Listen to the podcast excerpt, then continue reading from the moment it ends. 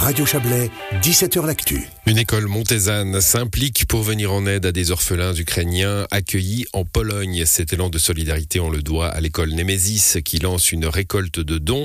Arrivés en urgence dans une école polonaise, 50 enfants de 6 à 14 ans ont fui les bombardements en compagnie de leur tutrice. La communauté locale ne disposant pas de ressources suffisantes, la récolte de dons permettra l'achat de matériel sur place et assurera la formation des enfants. On écoute Jean-Jacques Martin, directeur de l'école Nemesis à. C'est un projet qui est né, vous savez, d'un village qui s'appelle Zitomir en Ukraine qui a été bombardé, sauf erreur, le 1er mars dans la nuit.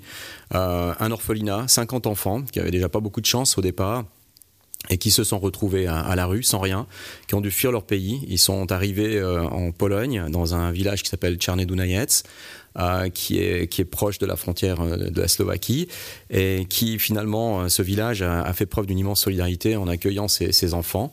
Simplement, c'est un village de 3800 personnes environ, avec ben, des gens qui, ont, qui, font ce qu'ils peuvent, et qui ont aussi un salaire moyen en Pologne d'environ 700, 750 francs suisses par mois, et qui d'un coup se retrouvent avec 50 enfants qu'il va falloir nourrir, qu'il va falloir loger, qu'il va falloir éduquer. Et là, c'est une école qui a absorbé en fait tout ce transfert d'enfants et puis qui nous, on a, on a la chance d'avoir une coach hein, qui a qui a une origine polonaise et puis euh, qui euh, nous a sollicité en disant voilà j'ai reçu un message euh, une demande d'aide de, mon ancienne directrice. Elle a fait ses écoles là-bas.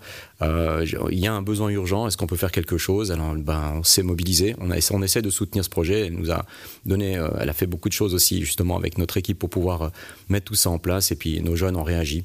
Voilà et on essaye maintenant de faire ce que l'on peut pour soutenir pendant une période qui va durer très certainement un, certain temps pour que ces enfants puissent trouver un, équilibre malgré tout ce qui arrive. Alors, des choses concrètes que vous demandez, euh, la priorité dans un premier temps, c'est de récolter de l'argent. Oui, pourquoi? Alors parce que ça nous permet euh, immédiatement d'agir. On peut envoyer des fonds. On connaît bien évidemment la directrice sur place et puis on a un justificatif de toutes les dépenses qui va être opéré. Euh, ce sont des gens qui euh, connaissent aussi de nombreux magasins aux alentours où ils peuvent aller acheter immédiatement. Vous savez, c'est des slips, des, chaussettes. ils ont rien, donc il faut il faut fournir ces enfants en habits de première de, première situation. Et puis évidemment aussi à manger, mais il faudra aussi leur, leur fournir un matériel scolaire. Il faut les occuper il faut qu'ils pensent à autre chose, hein, si, c'est le plus possible. Et donc, dans ce contexte, il faut acheter des crayons, il faut acheter euh, euh, des, cahiers, enfin tout le matériel de base.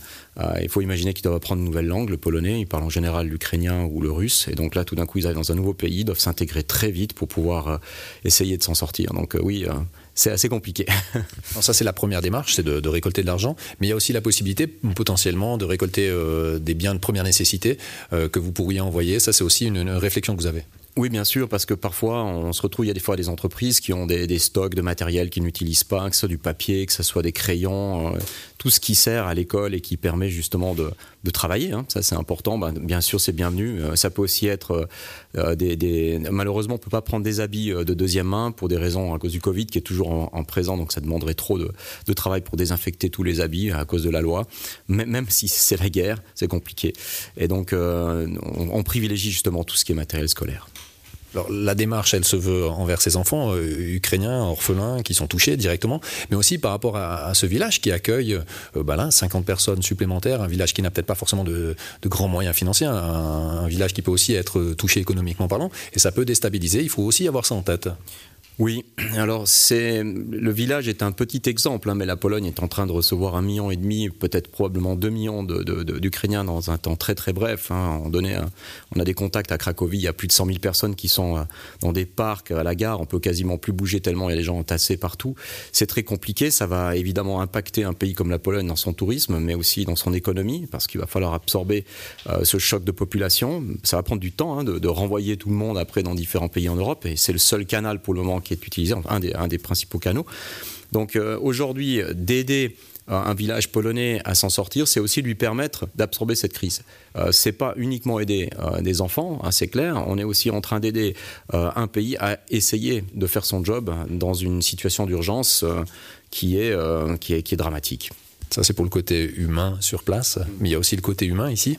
Euh, je suppose que vous avez discuté avec vos élèves, vous avez échangé. Comment est-ce que vous avez présenté ce projet et comment est-ce que vos élèves ont réagi? Bon, ça a été une urgence, donc on a eu, euh, on a, on l'a fait vraiment d'une manière très spontanée. On a passé dans les classes et on leur a dit, écoutez, voilà, on a, on a besoin de, tous les soutiens possibles. On peut pas faire de, de logistique euh, très complexe, donc euh, aidez-nous, ayez des idées. Donc on a des élèves qui ont eu, euh, qui ont commencé à réfléchir à des, à, à eux-mêmes créer des petites actions à l'interne, d'aller visiter leurs voisins, d'aller discuter, de, de, en tout cas de nous soulager aussi dans cette recherche ça nous a donné une, euh, en tout cas un, peu de baume sur le cœur parce qu'on s'est rendu compte que nos jeunes étaient au départ, je vous dis franchement, j'ai vu leur visage, ils étaient très crispés.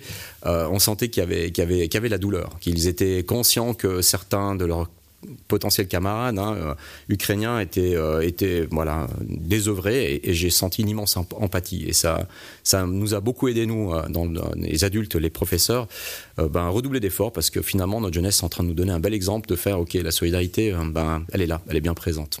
Jean-Jacques Martin, directeur euh, de l'école Némésis, a monté au micro de Xavier Borgeot. Si vous souhaitez venir en aide à ces orphelins ukrainiens, il vous suffit de vous rendre sur le site école au pluriel-némésis.ch. Vous y trouverez toutes les informations pratiques ainsi que la liste des besoins précis.